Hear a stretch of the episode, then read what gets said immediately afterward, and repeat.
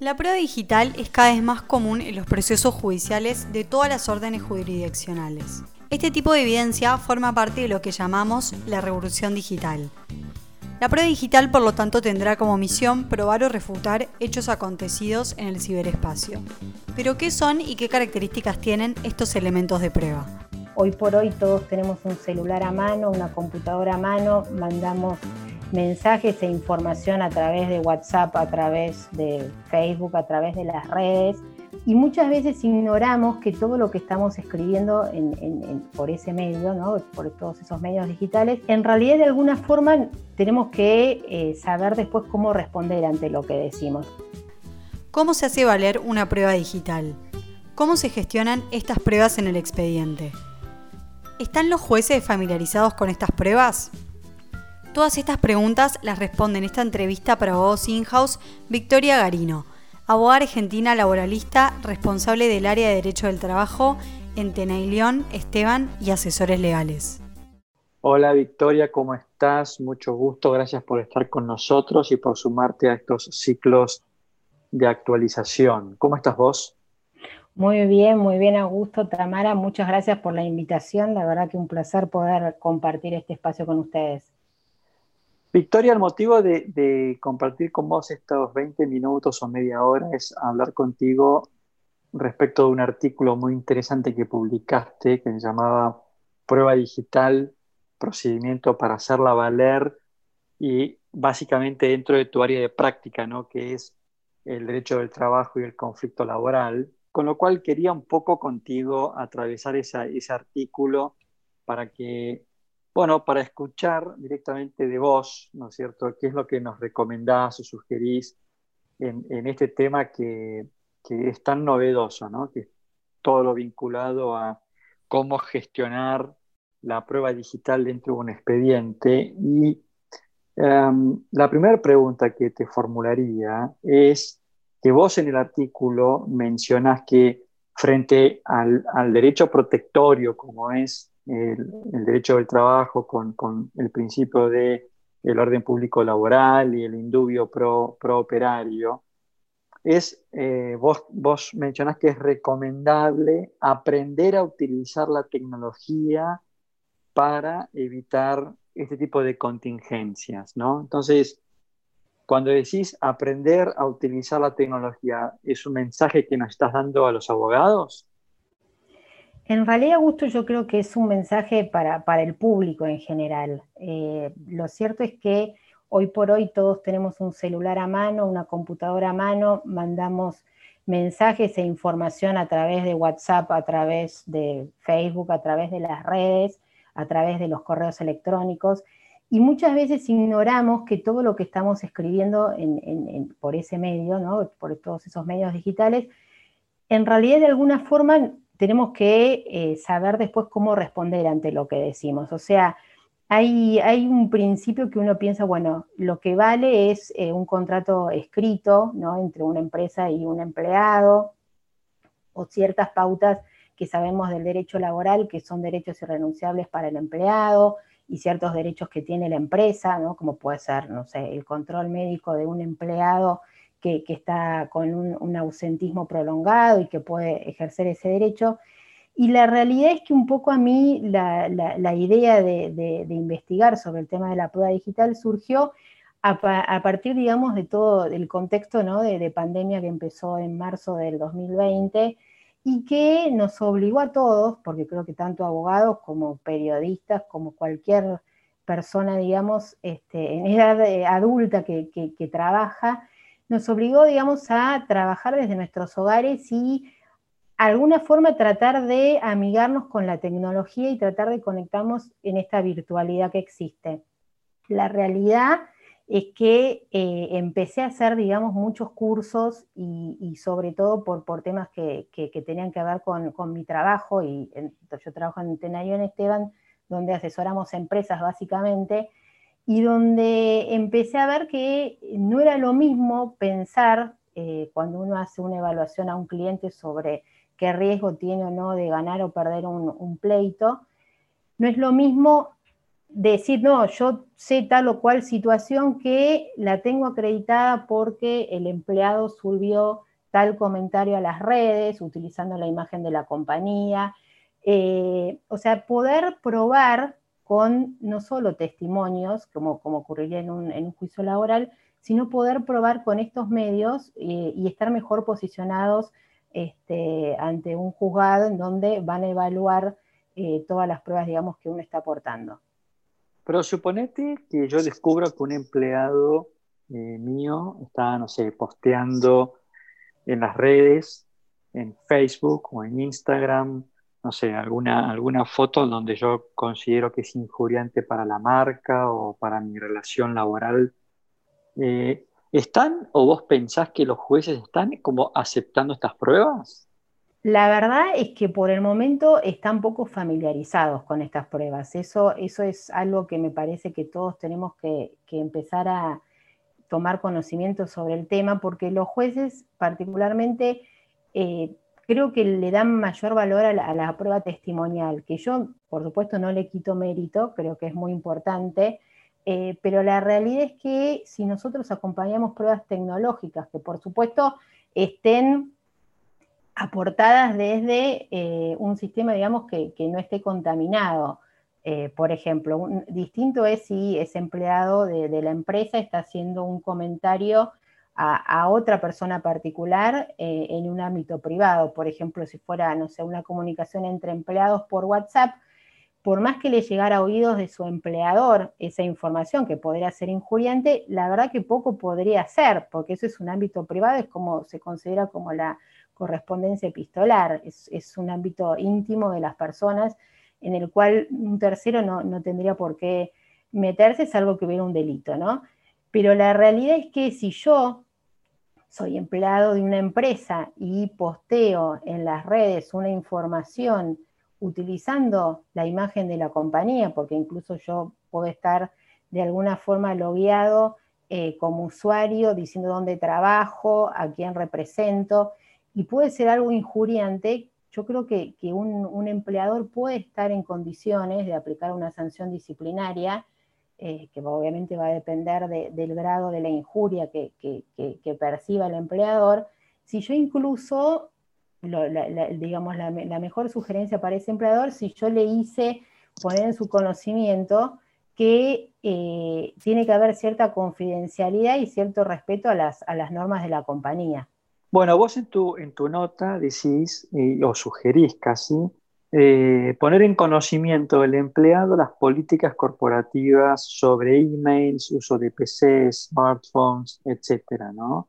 Y acá la pregunta que te formulo es, ¿es poner en conocimiento o es que el empleado preste el consentimiento. Que creo que son dos estadios distintos, ¿no? Una cosa es informarte, cuál es nuestra política, y otra cosa es te lo informo, pero además aceptás que esta es nuestra política.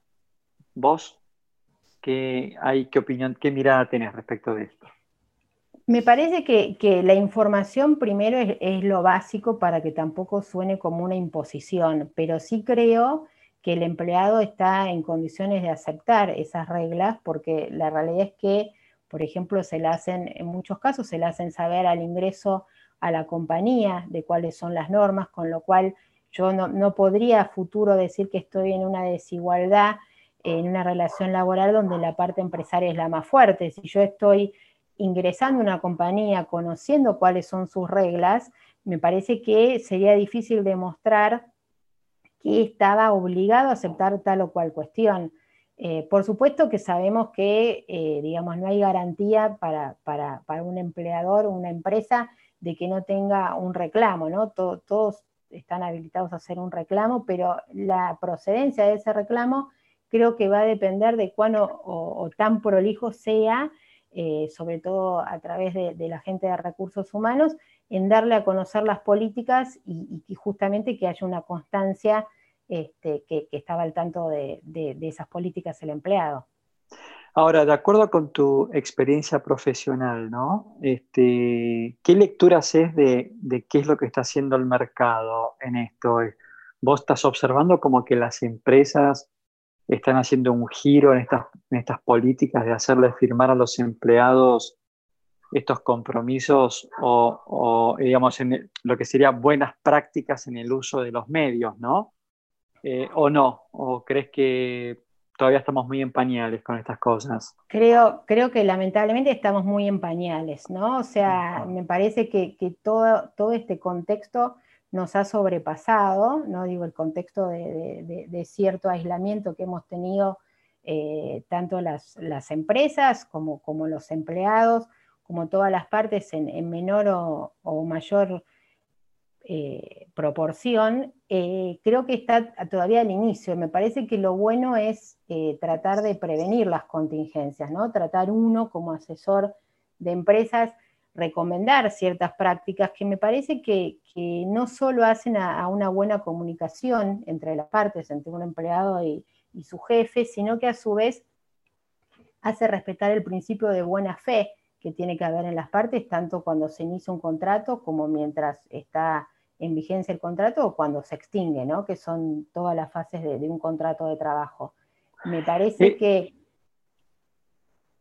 No, digo, perdón que te interrumpa, ¿no? pero me parece, me parece interesantísimo esto de, eh, de hacerle, digamos, firmar un documento al empleado y cualquiera sea su rango, ¿no? Eh, eh, donde acepta las políticas de, la empresa en, el uso tanto de las redes sociales como de los, de pronto, artefactos ¿no? que uno le suministra al empleado, ¿no? que va desde la, desde la computadora hasta el smartphone este, y hasta incluso el uso del correo electrónico, ¿no? Eh, porque bueno, la verdad que frente a un incumplimiento de ese deber, es como que pareciera ser como que la carga de la prueba se invierte, ¿no? Va, a ser, va a tener que ser el empleado quien demuestre que, cumplió. ¿Vos cómo lo ves? En realidad, un poco lo que está planteando, porque eh, puntualmente no existe en el Código de Procedimientos de, la Nación ni en el Código de Procedimientos de la Provincia de Buenos Aires ninguna norma que esté hablando específicamente del ofrecimiento, o mejor dicho, cómo se produce y cuál es eh, la forma de obtención de la prueba informática. Eh, la realidad es que hoy por hoy, digamos, nos manejamos con el resto de las pruebas y usando por analogía los, principios de, medios probatorios que sí están en los códigos de procedimientos, y eso, por supuesto, siempre y cuando no afecte la moral, las buenas costumbres y que no, no esté prohibido.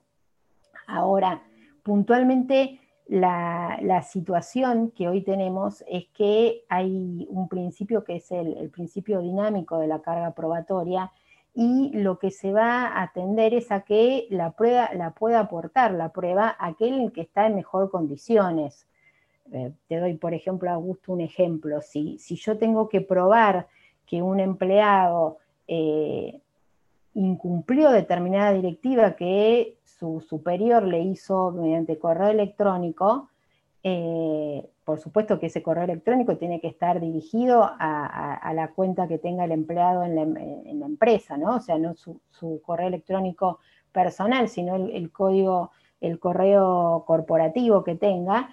Eh, la empresa va a ser ahí la que va a estar en mejor posición de probar si ese correo electrónico le llegó, si ese correo electrónico efectivamente fue recibido y no fue alterado, eh, porque un poco lo que, lo que hablamos sobre, sobre cuando hablamos sobre prueba digital o prueba informática, es todo el procedimiento que hay que hacer para que llegue, digamos, a, manos del juez de un modo que sea, se pueda probar que no ha sido vulnerado. Entonces, un, un, ejemplo a veces muy clásico es cuando nosotros como abogados pensamos que porque la persona o el cliente que nos venga a ver nos, muestre impreso un correo electrónico en donde hay determinada situación eh, de alguna forma reconocida por escrito, eh, eso solo, por más que lo, acompañemos ante un conflicto en un expediente como prueba documental, no va a bastar.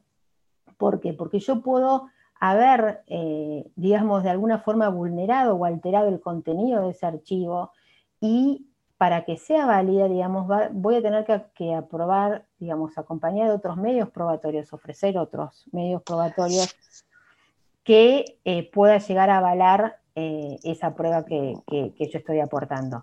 A ver, acá estamos en un tema muy importante porque eh, va de la mano de la carga dinámica de la prueba y esto, ¿no es cierto?, del, digamos, del, del principio intuitivo del trabajador, ¿no? Como que toda la carga se, se, se, pone en, las espaldas, toda la carga probatoria es como que se pone sobre las espaldas del empleador, básicamente, ¿no? Vos acá decís, por, citando, ¿no es el 318 del, del, nuevo código, aludís a que el 318 eh, en su, en su redacción abarca absolutamente todo, lo cual es cierto, eh, desde, la carta epistolar clásica a, un WhatsApp o un mail o un, un, messenger, un messenger o, o, cualquier medio que nos permita comunicarnos.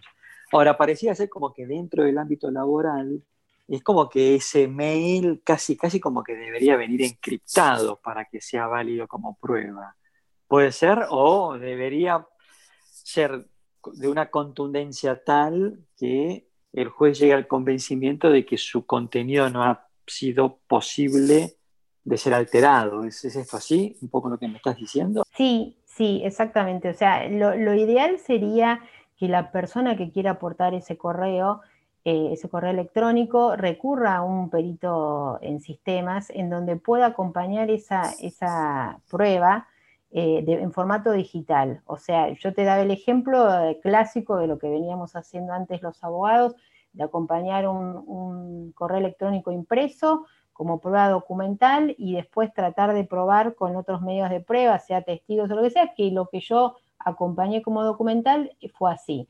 Bueno, la realidad es que si yo eso ahora con conocimiento de todos estos cambios que, que, que tiene que haber en cuanto a la prueba digital, lo que hago es recurrir a un perito en sistemas en donde hago que ese, ese correo sea eh, mediante un dictamen del perito que nos diga de, qué, de, digamos, de, cuál, de qué cuenta salió, eh, que lo transforme, digamos, en un medio digital. Y yo aporte no solo la prueba digital de ese correo, sino a su vez el dictamen que puede estar acompañado también por, por la firma de un escribano, en, un acto en donde diga, sí, para, para hacer esto el perito ingresó por tal computadora, detallando qué computadora es, a qué sistema ingresó, cuál es el servidor, o sea, un montón de datos técnicos que la, verdad lo saben con precisión mejor que nosotros los peritos en, en, sistemas. Si yo hago todo eso, la verdad es que le voy a dar mayor prueba mayor fuerza convictiva a esa prueba que yo quiero aportar. Por esto que te digo, Augusto, que una cosa es un documento impreso que yo perfectamente puedo hacer como una suerte de collage y poner lo, que a mí me guste y no ser así. Y a su vez, lo que sí es importante en cuanto a nuestra función como asesores y, como abogados al momento de, ofrecer esta prueba es hacer puntos de pericia en, en una prueba informática en donde se establezca todas las preguntas al, perito de oficio en sistemas que va a ser sorteado por el juzgado, en donde él pueda determinar si ese correo salió de tal casilla, llegó a tal persona, si ese correo está alterado o no, cuál fue, eh, muchas veces algo que es muy importante en derecho laboral, eh, qué día, en qué fecha realmente se notificó. Puede haber cuestiones que tengan que ver, por ejemplo, se me ocurre cuando hay eh, algún empleador que quiere despedir a un empleado, el empleado, no sé, de alguna forma lo advirtió porque fue preavisado o lo que sea, y por un mail yo puedo llegar a descubrir que resulta que estaba notificado de alguna manera antes y de repente aparece sorpresivamente una enfermedad, ¿no? Se, me ocurre para, para, para imaginar una situación. Entonces, es muy importante ahí la labor del abogado, por supuesto, asistido por un ingeniero en sistemas que, nos diga cómo hay que guiarlo a ese perito de oficio que va a ser luego el, que va a hacer eh, el control de, esa prueba de, manera objetiva y de esa manera poder entonces nosotros acreditar que realmente eso, esa prueba, digamos, tiene una, una fuerza cognitiva mayor a lo que sería solo la prueba documental. Te hago, este, esta, pregunta, me refiero a la, anterior que te hice, que acabas de responder, porque claramente da la impresión que en el ámbito laboral se exigen determinados requisitos de, digámosle, no de conocimiento técnico, sino de soporte técnico, que no se exigirían, por ejemplo, en el ámbito mercantil. ¿no? Digamos, en el ámbito mercantil ha habido casos que se han resuelto donde lo que se ha aportado ha sido el mail impreso. No, no, es que ha tenido, no es que, no es que ese mail tuvo que venir con el dictamen de un perito técnico. Es decir, los jueces, además de valorar el resto de la prueba para llegar al convencimiento y dictar sentencia, tuvieron en cuenta dentro de la prueba el mail impreso, el mail que yo acompaño, donde puedo decir, acá hubo una propuesta, acá estábamos negociando, ¿entendés? Por eso, desde esta mirada mercantil, te hago la pregunta desde la mirada laboral, porque daría la impresión que en el ámbito laboral, ¿no? Este, se exigen como más recaudos este, a los efectos de probar efectivamente el incumplimiento de lo que fuere, del deber laboral o, de, lo que, o de lo que se esté probando en ese momento, lo cual este, eh, lo, hace, lo hace mucho más interesante el, debate. Porque yo te pregunto ahora, em, telegrama de despido, ¿seguimos con el telegrama tradicional o eso hoy podemos reemplazarlo con un email? No, eso, eso, la realidad es que tanto un telegrama de despido o como, como un telegrama de renuncia, hoy por hoy por la formalidad que exige la ley de contrato de trabajo, que bueno, eso desde toda la vida, se requiere, digamos, la forma, eh, digamos, que sea o ante un funcionario, eh, digamos, de, de, la administración pública, que tenga que ver con el Ministerio de Trabajo, o mediante el correo como todos sabemos, el correo oficial. Eso no ha reemplazado, ¿por qué? Porque si bien yo mediante, un, digamos, un caso clásico que me ha pasado, es a veces una empresa me dice, bueno, Victoria, tengo un caso, quiero contratar a una persona que está viviendo ahora en este momento en Brasil, pero eh, resulta que eh, está volviendo al país y tiene que renunciar a su trabajo y cómo hace, bueno, ahí puntualmente lo que uno le dice, eh, sobre todo si esa persona en, realidad estaba trabajando a distancia, pero el, contrato de trabajo era con, alguien de Argentina, es que tiene que ir al consulado y, digamos, formalizar su renuncia en el consulado. ¿Por qué? Porque el, telegrama que le envíe a su, a su, anterior empleador, digamos, ¿no? De, de renuncia, si bien, digamos, va de alguna forma poder darnos una, convicción de que su, voluntad es renunciar, sobre todo si su correo electrónico no, está alterado, y eso se, puede probar que no fue alterado, la realidad es que el orden público laboral en eso es bastante riguroso y, en determinados casos existe una formalidad muy estricta. Entonces, la verdad es que yo no le recomendaría a una empresa que acepte, digamos, una, una renuncia si fuera solo por email. La realidad es que eh, en esos casos hay que tratar de ver la forma de, cumplir con, la formalidad. Lo mismo sería si una, empresa le quiere mandar una notificación, digamos, por despido este, vía email. Sí, por supuesto que va a tener cierta, cierta prueba, eh, cierto, mejor dicho, fuerza convictiva de que, de que yo realmente esa persona lo quise desvincular, pero todo lo que hace a la formalidad y, al cumplimiento y tratar de evitar ciertas contingencias, eh, uno en, eso no, puede eh, dejar de prescindir, digamos, de, los medios fehacientes de, notificación. Es decir, que si yo decidiera despedir a un empleado vía email, el empleado podría considerarse como no despedido. Me parece que el empleado va, a jugar eh, sus cartas, digamos, a su favor. O sea, podría decir que, ese correo no lo recibe a tiempo, ¿no? Digamos, un, ejemplo clásico es cuando comenzó la prohibición de, despedir sin causa y de suspender al personal, que eso eh, fue a partir, si mal no recuerdo, a partir del primero de abril del 2020. Ha habido casos en donde eh, un empleador le ha mandado una carta documento anterior a, la existencia de esta prohibición y eh, así como, como en esos casos, puntualmente a nosotros nos pasó con un cliente, han, demorado el correo por toda la situación obviamente de, aislamiento y que ningún servicio, salvo los esenciales, como bueno, en este caso era el correo, funcionaban, pero de forma, digamos, muchísimo más lenta. Eh, nos ha pasado que, el recibir, digamos, este, la carta tarde, eh, el, trabajador lo usa a su favor y me parece que el mismo criterio sería para un correo electrónico. O sea, si yo puedo tener cierta ventaja en, en vez de haberlo recibido tal hora, digamos, hacer de cuenta que no lo recibí, entonces veo que me llegó, por ejemplo, a mi celular un correo electrónico, veo el título del correo electrónico y no abro el correo porque no quiero, digamos, que, el día de mañana pueda decir que me enteré o lo que fuera, bueno, eso es, eso es un arma que, por supuesto, tiene que ser valorada eh, de acuerdo también a los principios de buena fe. Eh, ahora sí hay que pensar que el derecho laboral de alguna forma lo que tiende es a tener una presunción a favor del trabajador. Entonces, en ese sentido, me parece que uno como asesor de empresas tiene que darle las alternativas para que tengan el menor riesgo posible, que no siempre eso se puede hacer.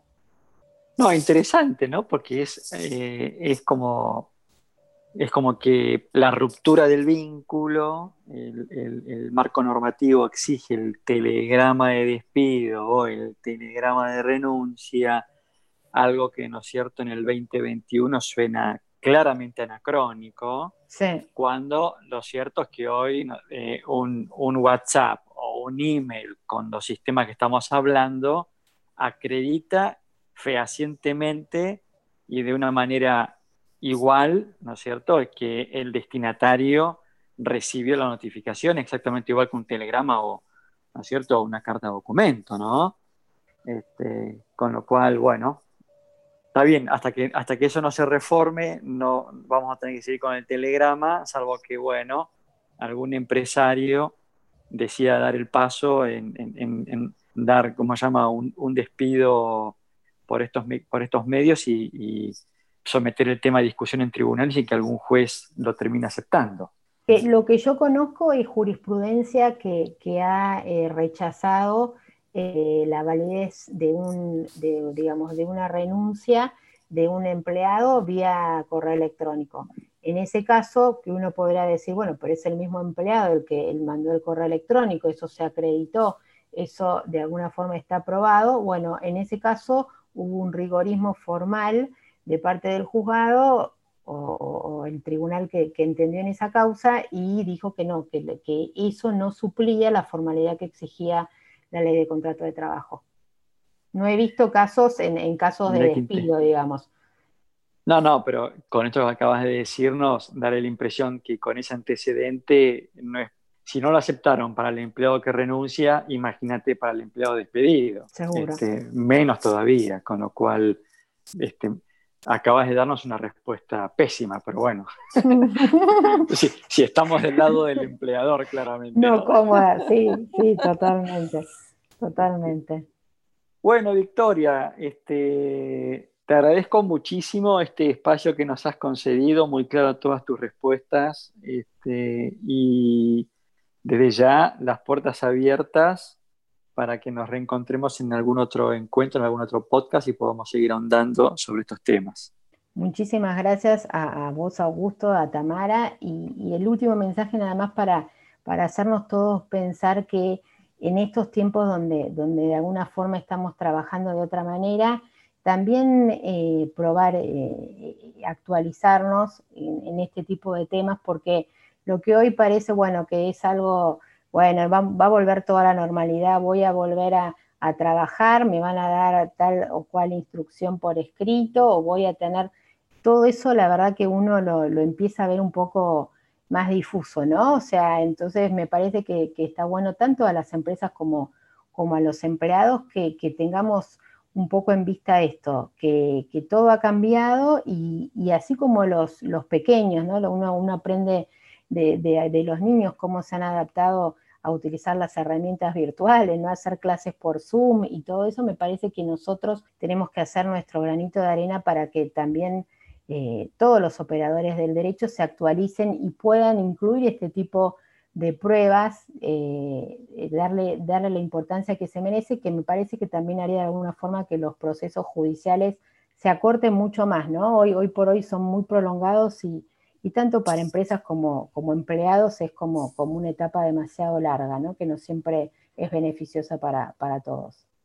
Y mira, tomando, tomando este último comentario tuyo, te, propongo eh, que demos una, charla o un workshop este, en el instituto donde podamos convocar a jueces y, a ustedes abogados para que hablemos un poco de este tema y, demos un, programa sobre prueba electrónica. Si, si, el desafío te interesa, tienes las puertas abiertas para que armemos un programa durante el 2021. Sí, por supuesto, por supuesto me encantaría, la verdad que me encantaría. Muchísimas bueno, listo, ya está. Este, tenemos, oferta, aceptada. Y aceptación virtual. oferta aceptada irrevocable, con lo cual ya tenemos contrato. ¿eh? Así que este, te voy a contactar por otra línea para que avancemos con ese proyecto, yo creo que va a ser muy interesante. Bueno, este, un placer. igualmente, Victoria, gracias por estar con nosotros y te mando un fuerte abrazo. Un fuerte abrazo a los dos.